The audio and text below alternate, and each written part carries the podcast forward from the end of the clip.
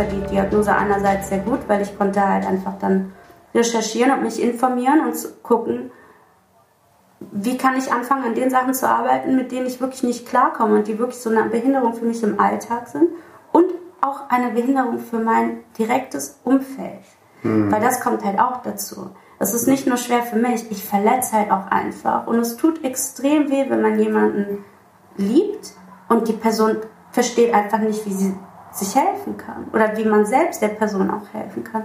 Und dafür war das, das gut, drüber sprechen zu können und auch so Klarheit zu haben. Aber ich habe halt auch Situationen gehabt, wo man anfängt mir zu sagen, du bist jetzt so, weil. Ich so, ey, nee, ich bin jetzt so, weil du gerade scheiße zu mir bist, bin ich mhm. zu dir. Das ist nicht meine Persönlichkeitsstörung. Das ist, weil du ein Arschloch bist und ich mich für mich einsetze. Das ist eigentlich das Gegenteil von meiner Persönlichkeitsstörung, die ja eigentlich immer sagt, so, nichts sagen, nichts machen. Oder draufschlagen direkt. Ja. Ähm, die Grauzone ist sehr gefährlich. Ne? Das, das, voll. Das heißt, und das hat mit, mit das Tabu zu tun, weil es auch viele Leute gibt, die einfach nicht verstehen, was was ist und wie. Ne? Bei Depressionen denken alle Leute, das ist Schlappheulen, nichts tun und so weiter. Mhm. Faul. Genau. Bist du, hast du Depression oder bist du nur faul? Ja. Und da, Stell dich ähm, nicht so an. Genau. Ja, ich war gestern auch traurig, weil FC verloren hat. Oder auch andere Sachen, die auch traurig sind. Aber das ist das Ding, hier ist ja nicht traurig. Zu mir sagt man, man hat dir das Nervöse gar nicht angesehen auf der Bühne. Ich war nicht nervös. Also ich war halt einfach nicht nervös. Und das ist auch der Punkt, wo Marius mir dann, ich hatte zwei, drei Off-Tage in, äh, in Zürich. Und dann hat Marius mir gesagt, guck mal, ist alles sehr schön bis jetzt. Es ist auch schön zu sehen, dass es funktioniert, weil ich halt zum ersten Mal alleine auf der Bühne bin. Aber ähm, also muss man halt so, musst du wissen. Und ich glaube nicht, dass das unbedingt so nur so geht und nur so sein muss. So, nee, nee, verstehe ich auch. Und das war dann so, das war gut für ihn, weil er weiß auch alles über mich. Mhm. Also alles über mich ist jetzt auch übertrieben, aber er weiß so, mit was für Sachen ich auch so bei Konzerten und so zu kämpfen habe. Und, ähm, und er meinte auch so, vielleicht muss man, also musst du halt gucken und rausfinden. Weil eine Sache, wo, die ich zu ihm halt auch gesagt habe, ich glaube, es würde mir mega helfen, wenn ich eine Stunde bevor ich auf die Bühne gehen muss, laufen gehen kann. Mhm. Also so, dass ich fertig bin, eine Stunde bevor ich auf die Bühne gehen muss, dass ich fertig bin und dann halt so mich für die Bühne fertig machen kann. So gut, wenn du sagst, dass du das haben willst, wenn wir das halt so planen, dass der Tag dann halt so ablaufen kann. Da musste ich aber erstmal drauf kommen. Und wie lange gehe ich auf Tour? Ja.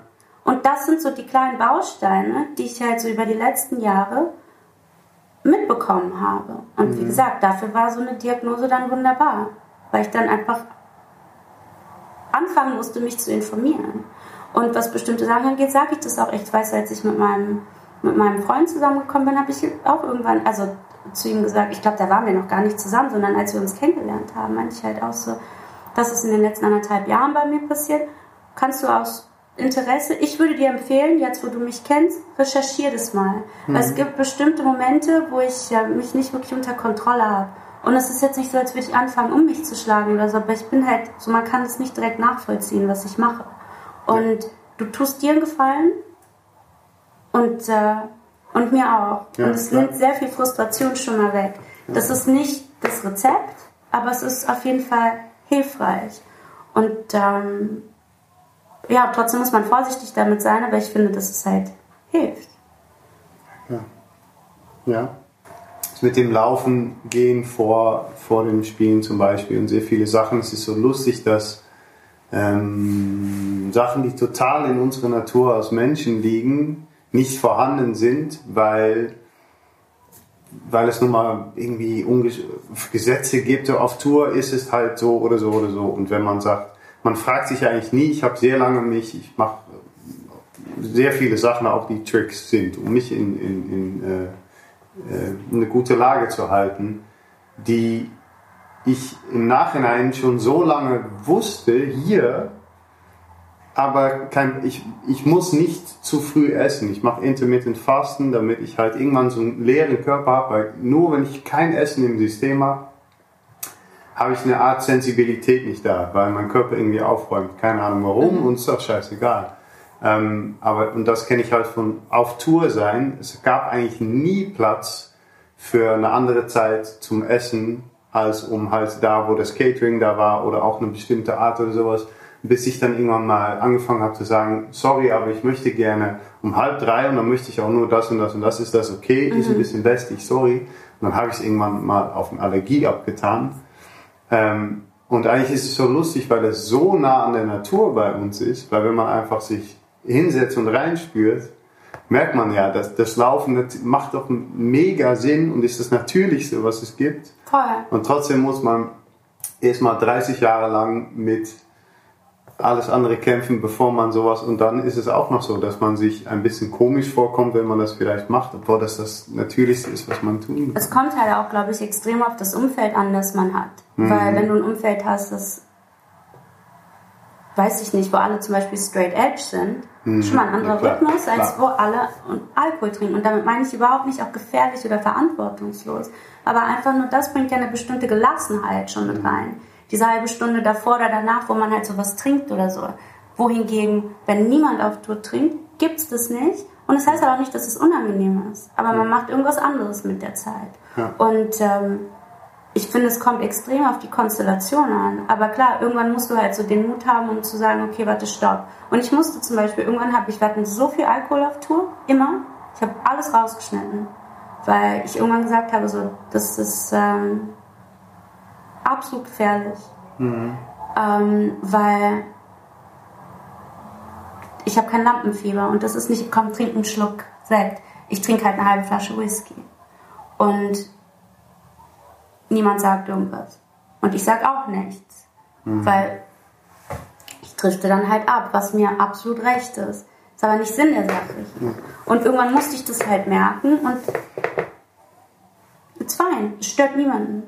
Und dann konnte man auch so, so die Flasche Sekt nämlich oder Champagner ist nämlich super. It's fun, it's glam, I love it. Aber es ist nicht mehr dieses, ähm, es gibt keine Ausrede mehr, um so zu tun, als ob. Ja.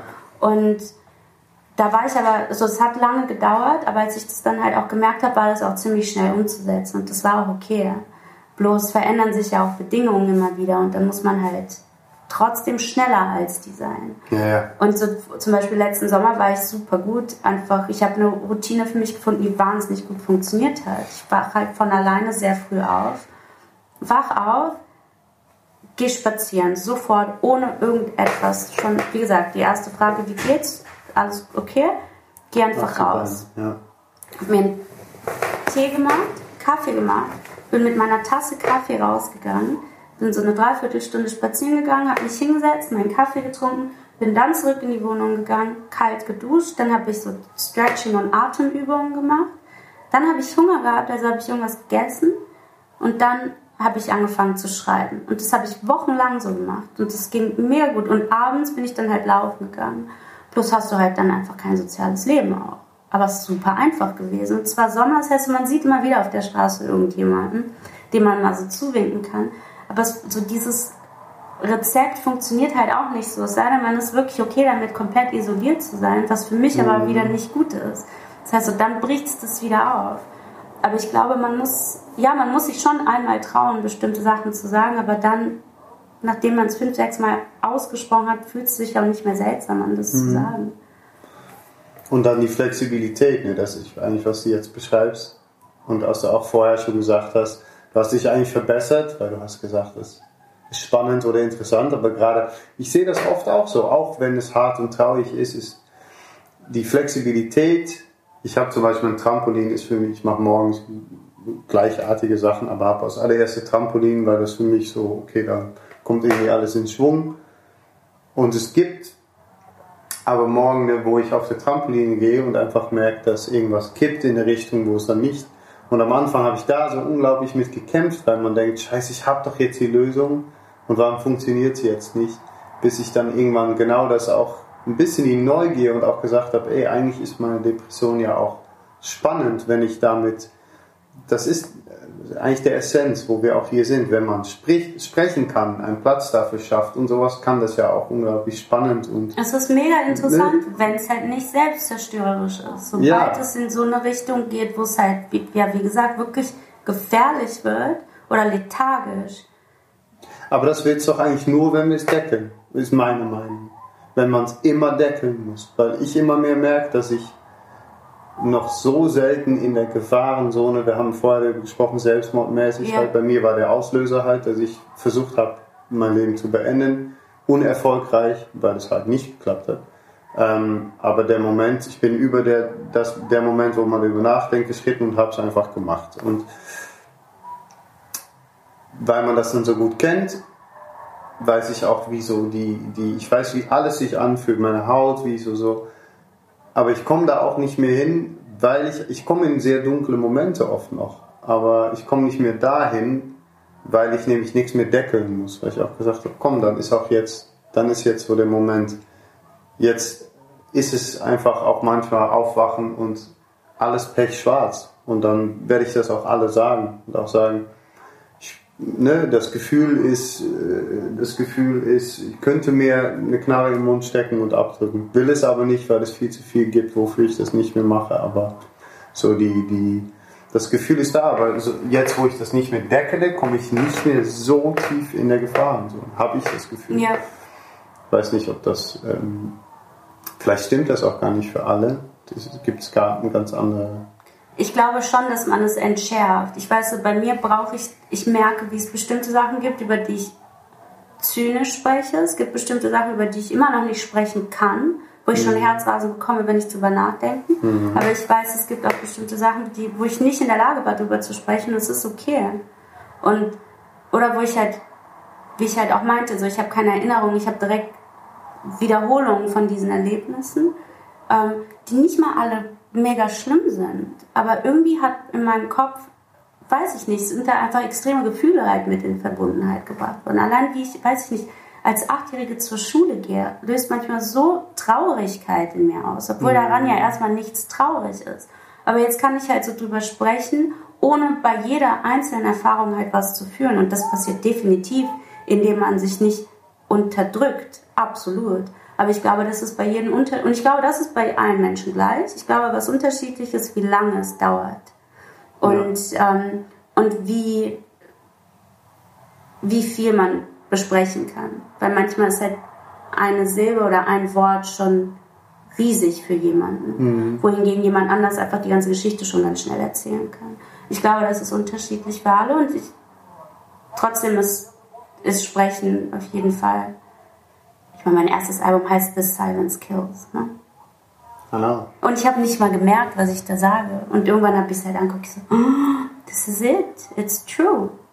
Aber ich kann nicht mehr drüber sprechen. Okay, man muss was anderes machen, aber das wusste ich halt nicht. ja. Weil woher sollst du denn auf die Idee kommen, dass man auch so körperliche Sachen machen kann? Denn, Wenn das nicht in der Gesellschaft vorhanden ist, dann kommst du nicht. Ne? Ja, voll. Das ist ja die Sache. Ne? Absolut. Und das, äh, deshalb, wir lachen, oder wir lachen, es gibt immer so ein bisschen eine herabschauende Art, vor allem in Europa, andere Länder gegenüber. Und ähm, habe das letzte noch aufgeschrieben, zum Beispiel. Es gibt in Ostafrika, es gibt in Afrika an sich sehr viel Umgangsformen mit Depressionen, die auch sehr schlecht sind. Aber es gibt auch ein paar Länder, wo in Ostafrika zum Beispiel Depressionen behandelt werden mit Tanz, Sonnenlicht, Musik und äh, und wir, wir lachen so ein bisschen darüber halt, bis da, es gibt einen so einen Social Worker, ähm, ich muss das mal aufsuchen, aus irgendwo in Ostafrika, der meinte, der kommt zum ersten Mal in Europa und äh, sagt so, ja, es ist echt super cool hier. Was ich nicht so gut verstehe, ist, dass ihr Leute mit Problemen in einen kleinen Raum ohne Tageslicht setzt und sie stundenlang reden lässt. Und sie kommen danach nicht unbedingt viel besser raus. Und ich glaube, da haben wir vielleicht noch so ein paar Tipps, weil wir nämlich, und äh, wir lachen dann ein bisschen so, ja, Sonnenschein und sowas, aber es macht alles so unglaublich viel Sinn, diese körperliche Natur äh, nahe, ne, das, das ganze Ding. Das ist, es ist aber hier einfach nicht vorhanden, weil kein Therapeut sagt, komm, steh auf und tanz mit mir. Halt. Du sitzt in vier Meter Abstand und ich weiß noch, mein, mein, meine Therapiesitzung auf jeden Fall erste Jahr waren wirklich auch das Gefühl so, äh, ich sitze jetzt hier und ich habe mich immer scheiße gefühlt. Und das erste Mal, als ich in Eiswasser sprang, habe ich mein Herz brennen spüren. Das allererste Mal. Und von da aus ist es ne, bis zum Klettern ohne Seil, bis zum halt Sachen, wo man wieder spürt und sowas. Aber kein Mensch hat es mir je gesagt. Ja, ja, voll. Kein Mensch hat mir je gesagt, dass, dass es das gibt. Und das, da kommst du auch nicht drauf natürlich. Was super schade ist. Ich finde aber auch einfach allein die Gefühle, ohne irgendwelche körperlichen Sachen, weil das sind ja schon fünf Schritte weiter. Aber es gibt einfach so viele Menschen, die nicht mal okay damit sind, diese Gedanken zu haben. Mhm. Und das ist halt so das, was ich extrem gefährlich finde. Ja. Weil dann herausfinden, wie kann ich was machen, ist wirklich fünf Schritte weiter. Aber nicht zu wissen, dass man sich so nicht fühlen muss, ja. das ist ähm, wenn, wenn das nicht geöffnet wird, kann es gar keinen weiteren Schritt geben. Und trotzdem heißt es nicht, dass jeder, wie gesagt, geheilt wird oder dass es auch jedem besser gehen wird. Es gibt, es ist ja so unterschiedlich. Aber trotzdem, ähm, ja, finde ich, muss man extrem vorsichtig sein, so viel, so viel, ja, so zugänglich zu machen wie möglich, ohne damit aber auch so auf einmal einen Trend zu entwickeln, mhm. wie das halt weiß ich nicht, mit ADHS-Kindern, mit autistischen Kindern. Es gibt ja immer so Wellen von immer Kindern auch. Es ja. sind ja immer Kinder. Es sind nie Erwachsene, die mal so ja. Trendkrankheiten haben. Das stimmt. Und auf einmal ist es gar nicht mehr so tragisch, wie es war. Oder es ist ja. handelbar. Oder es ist äh, doch nicht durch Impfung. Oder erst recht durch Impfung. Oder was auch immer. Ich finde, da muss man halt extrem vorsichtig sein. Ähm, ja, dieses, äh, das ist auch gefährlich. Absolut. Aber wie gesagt, für mich habe ich halt verstanden, so ich kann das einfach nicht mehr, ich kann das nicht mehr rechtfertigen, mir selbst gegenüber so zu tun, als, äh, als seien Sachen okay. Und ich kann aber auch nicht irgendwie das Gefühl haben, dass ich mich bei jedem Interview dann einfach so durchsetzen muss und anfangen muss, irgendwelche schockierenden Sachen zu erzählen die dann am Ende eh ausgeschnitten werden, das macht halt keinen Sinn. Aber was macht Sinn? Weil irgendwie muss man ja hier was verändern. Hm. Weil ich das auch nicht verantworten kann, dass man mir Sachen über mich dann halt sagt, die überhaupt nichts mit der Realität zu tun haben. Weil ich will das, was ich mache, für immer weitermachen können. Und das ja. kann ich nur ohne schlechten Gewissen machen ja. oder mit halt so einer, mit einem guten Gewissen tatsächlich auch. Und ich will nicht kokettieren müssen. Ich will nicht so tun müssen, als sei es nicht so schlimm, wie es ist, aber ich will halt auch nicht einfach so tun, als sei ich melancholisch. Ich bin nicht melancholisch. Ich bin super glücklich, aber ich bin halt auch einfach richtig traurig, richtig oft. Das ist nicht Melancholie. Das ist. Äh, Traurigkeit. Ja, wirklich. Äh, ja. Kummer und. Ja. Ja, voll. Und. Ähm, und trotzdem muss man halt auch so wissen, was für Optionen es gibt. Ich wusste es so lange nicht. War ich, so, war ich nicht diejenige, die das so sehr hätte wissen müssen. Ich arbeite doch sogar damit. Ja. Würde man ja denken, ich, bin, ich sollte so informiert sein, was das angeht. Und wie gesagt, vor zwei Jahren habe ich angefangen zu verstehen, ah, es gibt auch andere Sachen, die man machen kann, außer sich einzuschließen und sich abzuschneiden von allen. Weil irgendwann war es bei mir halt auch so extrem, dass mein ich will ja auch niemanden verletzen. Und wenn ich merke, ich verletze meine Freundschaft, meine Beziehung, meine Familie, schneide ich mich ab. Was nur noch mehr wehtut. Aber ja, natürlich. Und auch kein Mensch versteht, weil man. Vorher, aber trotzdem hat es in meiner Arbeit niemand gemerkt. Es ist ja nicht so, als müsste ich fünfmal in der Woche ins Büro gehen. Mhm. Und das ist, das ist super gefährlich. Und das habe ich halt auch zu der Klinik gesagt. Ich so, wie könnt ihr das verantworten? Mhm. Wenn ich hier bin und sage, ich komme nicht klar, es gibt niemanden, der das merken würde. Meine Familie wohnt nicht in der gleichen Stadt. Wenige Freunde von mir wohnen in der Stadt. So, ich bin, wenn ich kann, absolut alleine. Was ein Luxus ist, wenn es okay oder wenn es gut ist, dann ist es ja auch das Tollste, so Privatsphäre ja. zu haben. Aber wenn man einfach durchschaut werden möchte, wird es nicht von alleine passieren.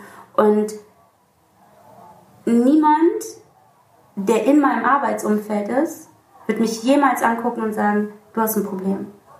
Das passiert ja nicht mal bei hardcore drogenabhängigen Künstlern oder Musikern. Nein.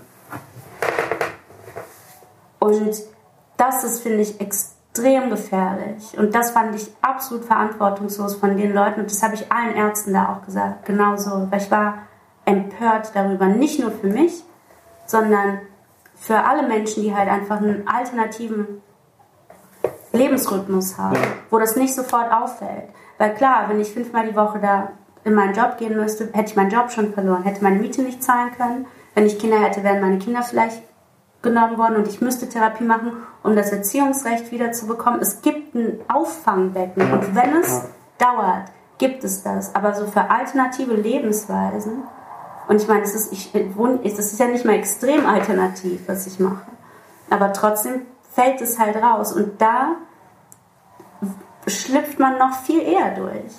Weil das habe ich halt auch gemerkt. Man hat sich um die Extremfälle gekümmert und um die ganz, ganz, ganz unauffälligen Fälle. Weil da mhm. kann man am ehesten was machen. Ja. Und die Erfolgsquote wird aufrechterhalten. Aber die, die sich so in der Mitte bewegen, die in alle Richtungen gehen könnten, da kann man eigentlich keine Verantwortung für nehmen. Und ich mhm. glaube, da übernimmt man, überlegt man so dreimal, ob man diesen Patienten aufnimmt ja. oder die mit den Kindern, die dann danach ihre Kinder bekommt. Und das steht dann auch so da. Und ich meine, jeder soll seine Kinder zurückbekommen. Aber auch die ohne Kinder sollen die Möglichkeit haben, ja. da irgendwie behandelt zu werden. Was muss ich machen oder wie verrückt oder wie nicht verrückt muss ich teilweise sein, um die bestimmte Hilfe zu kriegen, die ich haben möchte. Und das ist ja, das ist absolut an, an dieses System hier ein, ähm, ein äh, Fehler oder halt, ich habe, der Tag, an dem ich versucht habe, mein Leben zu beenden, ist ja an dem Tag aus dem Nichts in eine Aufwendung gekommen. Aber die Idee war ja nicht, kommt ja nicht von irgendwo. Das hat man ja 50, 60 Mal davor schon ähm, gedacht. Und ich habe als Kind schon oft geäußert im Nachhinein, dass ich mich nicht okay fühle, dass ich mich anders fühle, dass ich alles Mögliche. Und erst letztens habe ich mir eigentlich überlegt, wie oft ich auch damals schon überlegt habe, so, okay, so muss ich vielleicht, soll ich das machen, damit dann endlich jemand nämlich checkt, okay. Das ist ein Hilferuf. Genau, ja. es ist ein Hilferuf. Und gerade die Menschen, die mit Sachen kämpfen, so wie du und ich, die aber trotzdem die Mut haben, teilweise an das Leben festzuhalten und zu sagen, okay, ich funktioniere aber, ich habe nämlich immer funktioniert in Leistungssport, danach in der, in, in der Musik, in meinem Studium und in, in der Musikbusiness und in halt immer geleistet und funktioniert weil ähm, egal warum halt, das ist aber eigentlich ist es ja noch viel krasser. Ich habe einfach mit das Ding gekämpft und noch normal funktioniert, so wie du auch. Du hast das ganze Kämpfen und noch auf der Bühne ein Album gemacht und, und das Ganze. Und man fragt sich manchmal wirklich, wie weit es dann erst kommen soll oder wie verrückt man werden soll oder irgendwas, bis jemand sagt, okay, wir brauchen Hilfe. Und hast du dann wenn du jetzt erzählst von zehn Tage da sein und dann nochmal den Schlag im Gesicht zu kriegen von, dass jemand sagt, aber es ist besser, wenn du nicht hier bist, ist natürlich. Aber es war so wahnsinnig ernüchternd, weil wie gesagt, mir ging es auch nicht unbedingt, ähm, mir ging es nicht wahnsinnig schlecht zu der Zeit. Also mir ging es mhm. natürlich auch nicht gut, aber ich hatte keine depressiven Episoden oder sonst was. Ich glaube, deswegen hatte ich auch den Mut und die Stärke, also das Selbstbewusstsein zu sagen, okay, mache ich. Mhm. Ähm, weil ich hätte das auch vor Jahren schon machen müssen. Aber ich war nicht bereit, das zu machen. Ähm, weil ich einfach zu eingeschüchtert davon war.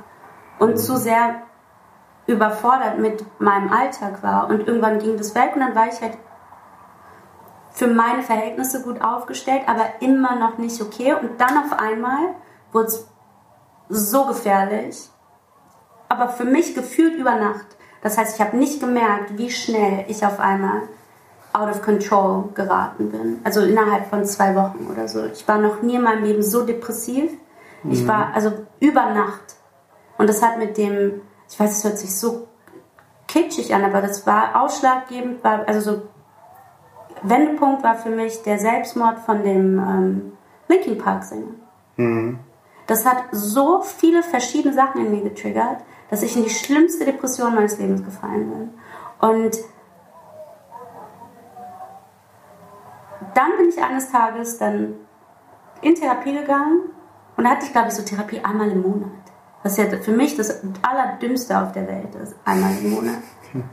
Also, Wo haben wir letztes Mal über geredet? Äh, ich meine. Einmal im Monat. Und wie geht's Ihnen? Ja gut, ich habe meine ähm, Quartalssteuerabrechnung. Fuck off, really? Auf jeden Fall war ich da und ich habe ihn angeguckt, das ist alles überhaupt nicht okay, weil die vier Wochen davor ging es mir ja blendend für meine Verhältnisse. Ich, soll, ich kann mich nicht mehr verantworten. Ich kann mein Leben nicht mehr verantworten. Ähm, ich brauche Hilfe und das hier reicht definitiv nicht. Und dann bin ich da halt hingegangen. Und dann bin ich wieder zusammengebrochen, aber da waren halt auch nochmal, glaube ich, zwei Monate Zeit zwischen. Und ähm, wo ich mich auch beruhigt habe, aber es war halt so ernüchternd, weil diese ganz schlimme Phase war wieder weg. Ich habe mich auf einmal getraut, mir was mir Hilfe zu holen, die ich davor nicht holen konnte. Mhm. Das war also auch sehr bestärkend. Und dieses, ähm, ja, was ist besser, sie machen es woanders, hat für mich so viel Frustration, nicht nur für mich, sondern für alle anderen Menschen, die ich halt kenne, ausgelöst, dass ich auf einmal konnte ich das gar nicht mehr so persönlich nehmen. Mhm. Ich dachte einfach nur, wow, das, das ist das deutsche Gesundheitssystem, was mentale ähm, Krankheit, Überforderung, Labilität, what? Und zur gleichen Zeit kenne ich halt auch schon genug Geschichten von, aus meinem Umfeld, von meiner Familie, von meinen Freunden. Und es war einfach nur so, ja, same here. Okay, gut. Dann muss ich jetzt nach einer Alternative gucken, überlegen. Und ich weiß, danach bin ich dann wieder zu meinem Therapeuten gegangen, einmal im Monat Therapeut. Und ähm, mit dem ich jahrelang Therapie gemacht habe. Und meinte, übrigens, ähm, ich werde nicht dort behandelt ich muss sie sofort sehen. Und er so, ja, okay, ähm, in drei Wochen von dann habe ich ihn dann das erste Mal gesehen. Fassbar. Und, ähm, und da, das war hart für mich dann. Seine Reaktion war hart. Die von der Klinik war, also ich habe mich so ein bisschen gefühlt, as if I didn't get into art school. Das ist halt auch das Absurde. Man fühlt sich auf einmal so minderwertig, mhm. weil man nicht teilnehmen darf. Und dann musste ich mich aber ganz schnell auch davon trennen. Ich so, hey, das ist nicht eine Gruppe, von der man auf einmal wo man dazugehören möchte oder so. Hier wird ein, das ist keine Einstufung.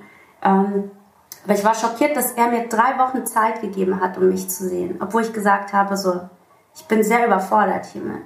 Und dann bin ich zu ihm gegangen und es war sehr, sehr ähm, durchschaubar für mich, dass er nicht wirklich interessiert war.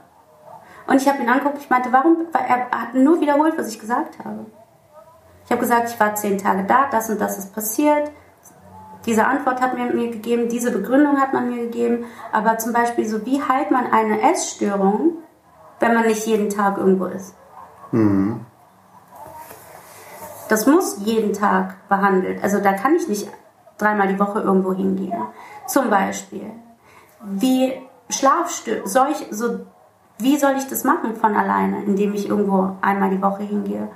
Ähm, und er hat wirklich saß gegenüber von mir und meinte, wie sollen Sie das denn?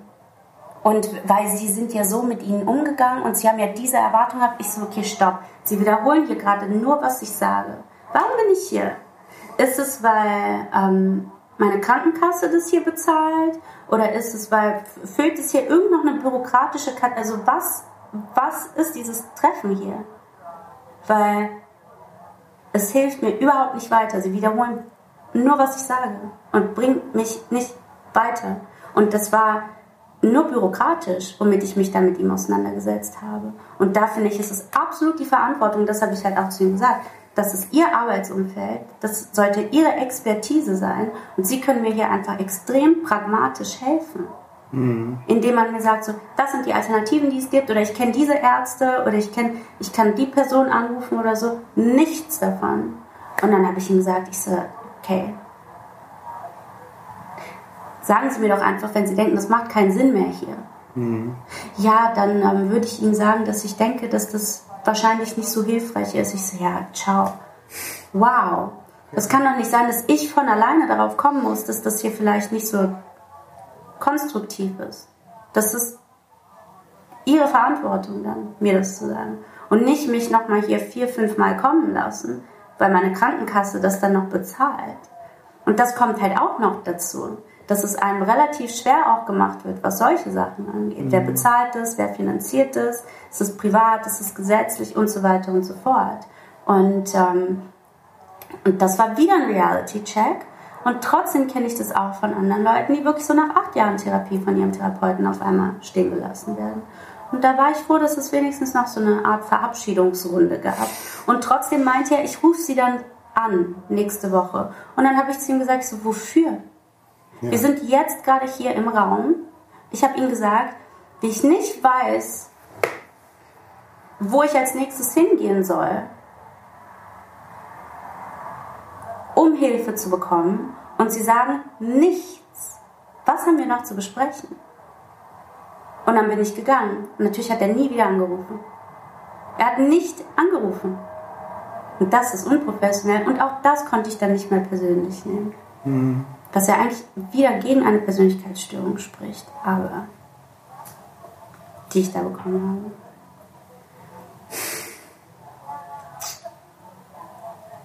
Auf jeden Fall war das ziemlich ernüchternd. Und dann habe ich halt so nach weiteren Alternativen gesucht und geguckt und dann gibt es halt Gruppen und so weiter und so fort. Es gibt diese Selbsthilfebücher, die ich jetzt auch bestellen muss, ähm, weil ich beschlossen habe, ich meine, ich bin seit, ich weiß nicht wie vielen Monaten auf Wartelisten. Ich fange jetzt einfach an, das selber zu machen. Es kann ja nicht schaden, so Übungen zu lernen, wenigstens. Und, ähm, und trotzdem muss man halt weiter gucken, wie, wie man das integriert ohne sich erschüttern zu lassen. Aber ja, wie gesagt, ich fand das, ich fand das extrem, äh, ich fand das extrem ernüchternd, viel mehr als dass ich es äh, katastrophal fand. Es war halt uninspirierend zu erleben. Mhm. Und es ist für mich halt auch immer wieder krass, mich dann vor vielen Leuten in einem Raum in Schutz nehmen zu müssen, wie ich das halt so in der Klinik da vor diesen Ärzten dann am Ende gemacht habe, die mich nie gesehen haben in der Zeit, wo ich da war, aber auf einmal sind dann alle in einem Raum am Ende. Mhm. Und ich so, ja, wir konnten ja nicht wissen, dass das so ernst ist mit der Essstörung. Ich so, okay, aber wo, was hätte ich denn noch sagen sollen dazu? Wie verrückt hätte ich denn noch werden sollen? Also hätte ich hier irgendwas in der Küche noch machen, also ich weiß halt nicht, reicht es nicht? Und wenn ich zu viel rede, dann ist es ja wieder das, was erfüllt wird. Dann rede ich zu wenig, dann ist es, bin ich arrogant. Dann rede ich zu viel, dann bin ich äh, narzisstisch und aufgesetzt. Also, I mean, ich, ich weiß halt auch nicht. Und dann muss man sich schnell davon trennen. Und das wird, glaube ich, ähm, ich glaube, ja, es wird einfacher, wenn man, wenn man bestimmte Sachen wiederholt, die, man, die erstmal unangenehm sind und wenn man sich aber auch von den Sachen löst, mit denen man halt wirklich auch nichts zu tun hat.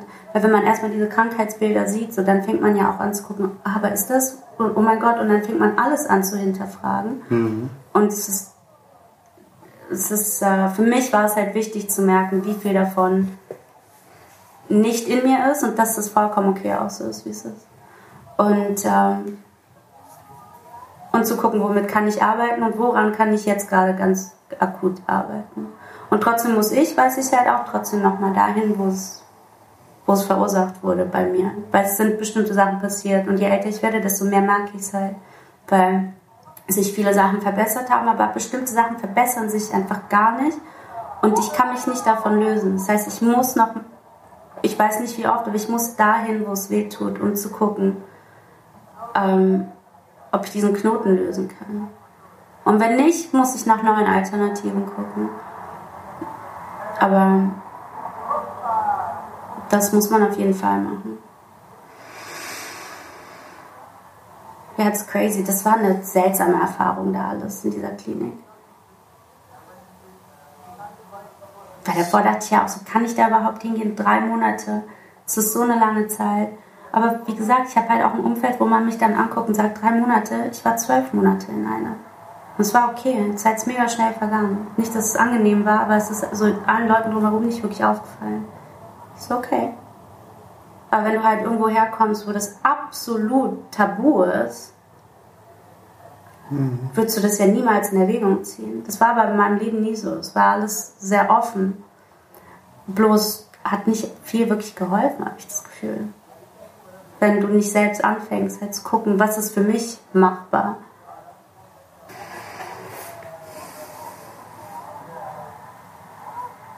Ich habe noch eine Frage. Mhm. Dann gehen wir Tacos essen. Mhm. Oder? Mhm. Was ist in Bezug zu dies all, das alles hier dein größter Wunsch?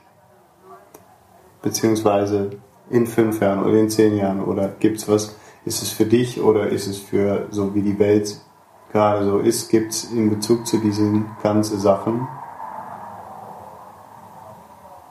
Klar. Ähm,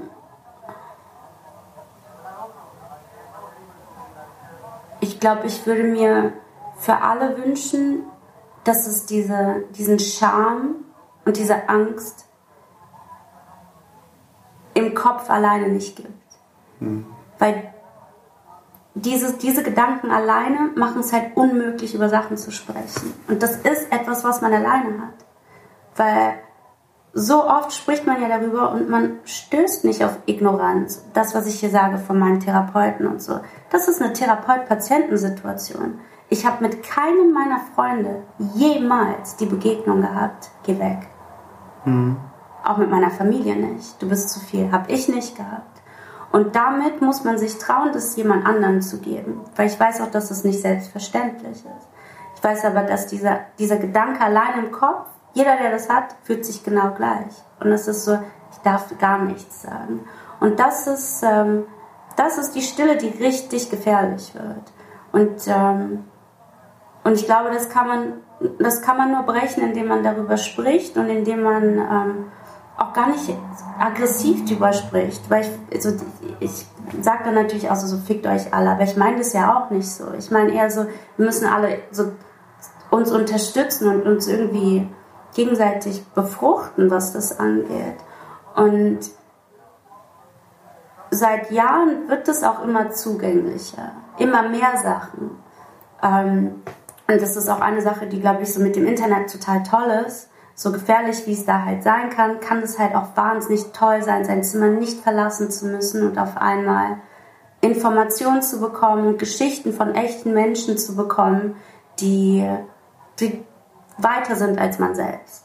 Mhm. Die vielleicht aber schon mal da waren, wo man war. Ich habe zum Beispiel irgendwann so Foren angefangen zu besuchen, just out of curiosity. Die Sachen, die ich dann da so getippt habe, habe ich mich selbst überrascht, so wie ich mich da so beschreibe. Ich so, okay, kann man ja mal so machen, weil es hat ja niemand Ahnung. Und auf einmal fängt man ein Gespräch mit jemandem an und es ist direkt auf einer anderen Ebene. Und es ist toll. Und ich musste nicht mal mein Bett dafür verlassen. Und danach mhm. habe ich mhm. vielleicht erst recht keine Lust, mein Bett zu verlassen oder vielleicht doch ganz kurz. Und ich glaube, oder ich würde mir halt wünschen, dass man, dass man diese Angst einfach so selten spürt wie notwendig. Ich bin nicht dafür, dass man sie komplett auflöst. Weil ich brauche, wie gesagt, halt auch so eine bestimmte Anspannung. Ähm, ich arbeite halt auch mit dieser Energie. Die ist schwer. Ich brauche halt auch diese Schwere. Ich will diese Schwere niemals verlieren, aber ich will es nicht mehr fühlen müssen. Mhm. Und ich glaube, das löst man, indem man Verständnis verbreitet und indem man auch leider Horrorgeschichten erzählt. Es ist einfach so.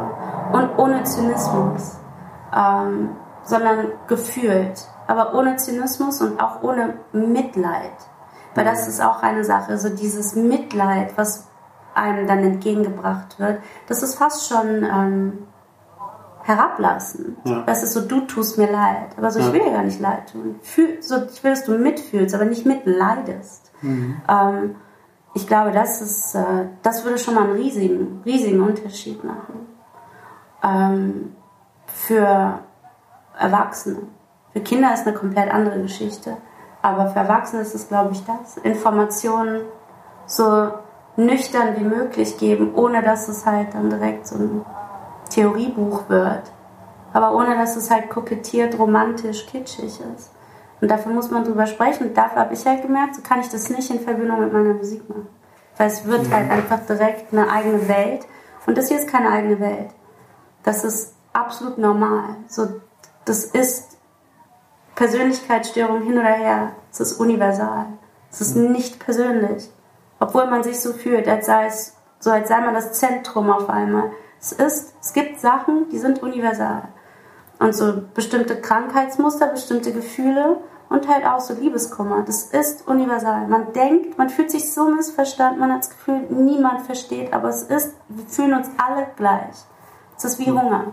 Und ich glaube, man muss anfangen, über bestimmte Sachen zu sprechen, wie man über Hunger und Zähneputzen spricht. Und mhm. dann hat man eine Chance, einfach das zu entladen.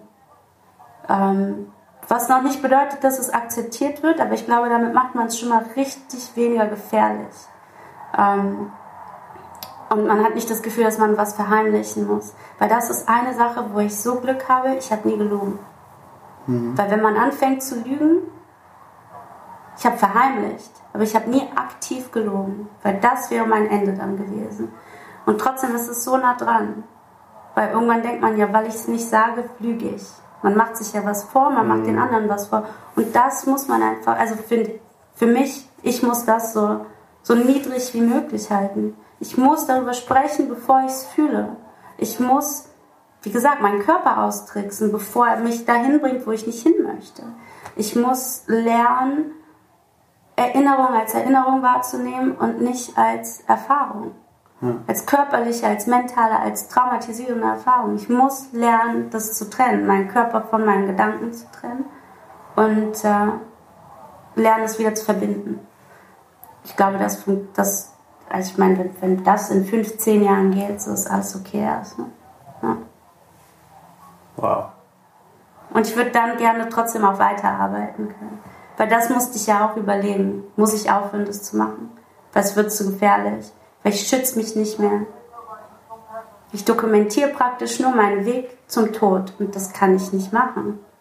Es sei denn, ich will jetzt sterben. Und irgendwann habe ich mich aktiv dagegen entschieden und ich dachte, damit höre ich auf, Musik zu machen. Und dann habe ich erst verstanden, es gibt was dazwischen auch. Was nicht eine Heilung ist, aber es ist, das ist Leben dann, das dazwischen. Für mich. Ja. Springst du mal mit mir im Eisbad? Boah, I don't know. Ja. Doch, bestimmt. Irgendwann. Ich bin ja auch, ähm, weil ich dann nach dem zweiten Album, weil das ja so schwer für mich war, das dritte Album, das letzte, war halt ähm, das erste Mal, dass ich so mit einer bestimmten Leichtigkeit, Wärme und so weiter und so fort arbeiten konnte.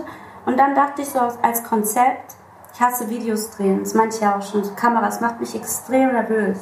Und ähm, Trotzdem wird von mir erwartet, dass ich Musikvideos mache. Also dachte ich, okay, jetzt wo ich ja momentan keine emotionalen Ängste und Hürden gerade vor mir habe, konfrontiere ich meine körperlichen Ängste. Und die Idee für mich war, wenn ich schon Videos machen muss und Kameras hasse, dass ich nur Videos mache, in denen GoPros verwendet werden. Weil dann sind keine riesigen Kameraleute, Männer und Frauen vor allem. Und ich mache einfach Sachen, vor denen ich Angst habe. Ich habe mega Angst vorm Fallen. Also wie ich Fallschirm springe. Und das ist das erste Video und ich habe es halt auch gemacht. Und es war wirklich eine der besten Erfahrungen für mich in meinem Leben. Und ich habe es meiner Mutter erst gesagt, als ich unten war, weil sie, sie war sehr dankbar dafür, dass ich es erst danach gesagt habe. Und dann sollten die anderen zwei Videos eigentlich sein, ich wollte ins Meer, ich habe wahnsinnige Angst vom Meer. Ähm, was war denn das dritte? Ich glaube, das dritte war, hätte wirklich so Klettern sein sollen. Also ich wollte tauchen und klettern dann. Und mein Label fand das erste Video richtig schlimm. Und dann kamen die nächsten zwei nicht mehr zustande. Es ist bis heute eins meiner Lieblingsvideos geworden. Und es war, es war die tollste Erfahrung. Und das war wirklich extrem körperlich. Ich hatte nichts, womit ich das vergleichen konnte. Und ich bin nicht gestorben. Super cool. Das, wir sind nicht gestorben. Todesangst und keine Konsequenz. Ja. Für niemanden aber auch. Und vor allem, ich hatte so Angst und die drei, glaube vier Herzensliebe ähm, Skydivers, mit denen ich da gesprungen bin, die waren mega lieb zu mir, aber die haben sich halt auch nur bis zu einem gewissen Punkt so für mich und meine emotionale Angst und so weiter. Und wir fanden es super cool und so, aber dann waren die halt auch einfach richtig heiß drauf zu springen, weil das ist das Beste ja. für die. Und das hat mich halt auch komplett entschärft. Weil wenn man dann so auf so pathetisch drauf eingeht, dann Ja. werde ich ja auch so wehleidig. Aber wenn man dann irgendwann wirklich so macht, zu mir, ich so, okay, sure, go. Ja. Ja, das war super. Und letztens hatte ich eine Pa- oh mein Gott, das war aber, ich habe ja auch selber angefangen, ein Buch zu schreiben, vor letzten Sommer. Eigentlich hatte ich vor, kein Album mehr zu machen, sondern ein Buch zu schreiben. Und das hat natürlich, also nicht natürlich, aber es hat mit der Diagnose dann angefangen, weil ich auch dachte, so, es muss einfach festgehalten werden und es muss zugänglich gemacht werden. Und diese Erfahrungen, die ich habe, sind alltägliche Erfahrungen. Und es ist teils wahnsinnig witzig auch, wenn es nicht gefährlich ist. Es ist super anstrengend, aber vieles davon so aus rückblickend Zeit so it's tragic comedy zu teils, so Verhaltensmuster, die man hat. Und ich habe halt so ein paar ausschlaggebende Situationen gehabt, wo ich dachte, okay, das sind kleine Kapitel und habe halt angefangen, die zu schreiben. Ah, jetzt weiß ich nicht mal, was ich sagen wollte. Wor- Worüber habe ich gerade gesprochen? Wir sind äh, über das, was Comedy ist. Davor haben wir eigentlich gesprochen über die Ja, aber wie bin ich zu dem Buch gekommen? Schlange Gefahr. Oh mein Gott, jetzt habe ich es komplett verloren. Zugänglich machen. Ja, wir haben gesagt, Schlange Gefahr. Dann hast du gesagt, ja, aber dann, dann beißt er mir. Nö. Nee, jetzt weiß ich gar nicht mehr. Hm. Weißt du was? Dominik, That's it. wir gehen Tag was essen. Perfekt. Aber das, das Buch habe ich dann eh ähm, übrigens äh, verloren. was? Ja, die Festplatte ist dann kaputt gegangen. Schreib neu, bitte. Schreib bitte dein Buch. Ähm, schreib dein Buch. Ja, ich will das auch schreiben, weil es war ja auch lustig und witzig zu teils. Nicht immer, aber halt auch.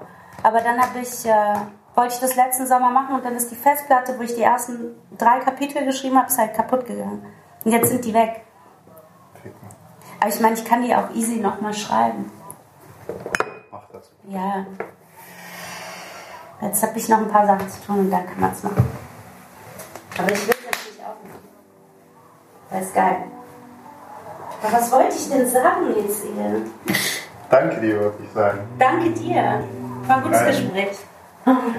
Das war sehr gut.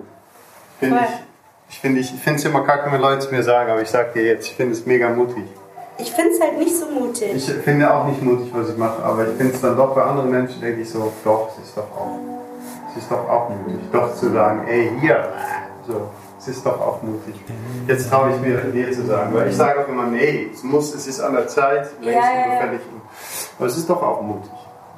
Ich finde es halt, wenn man, also wenn man es macht. Ich finde halt wirklich, es ist was anderes, wenn man mit jemandem spricht und man kann halt einerseits auf Augenhöhe sprechen, andererseits kennt man sich nicht und dann ist es trotzdem irgendwie eine Art von Setting. Das ist schon mutig, weil es halt so completely out of your comfort zone ist, weil das ist, habe ich halt auch gemerkt, so für mich. Jedes Mal, wenn ich drüber gesprochen habe, es geht halt nur um mich. Es gibt ja nur mich in so Interview oder was auch immer für Situationen. Aber hier gibt es halt auch deine Geschichte, das, was du sagst und komplett und man kennt sich dann irgendwie doch nicht. Das finde ich dann auch mutig tatsächlich. Aber so die Sachen besprechen, ey, I don't know.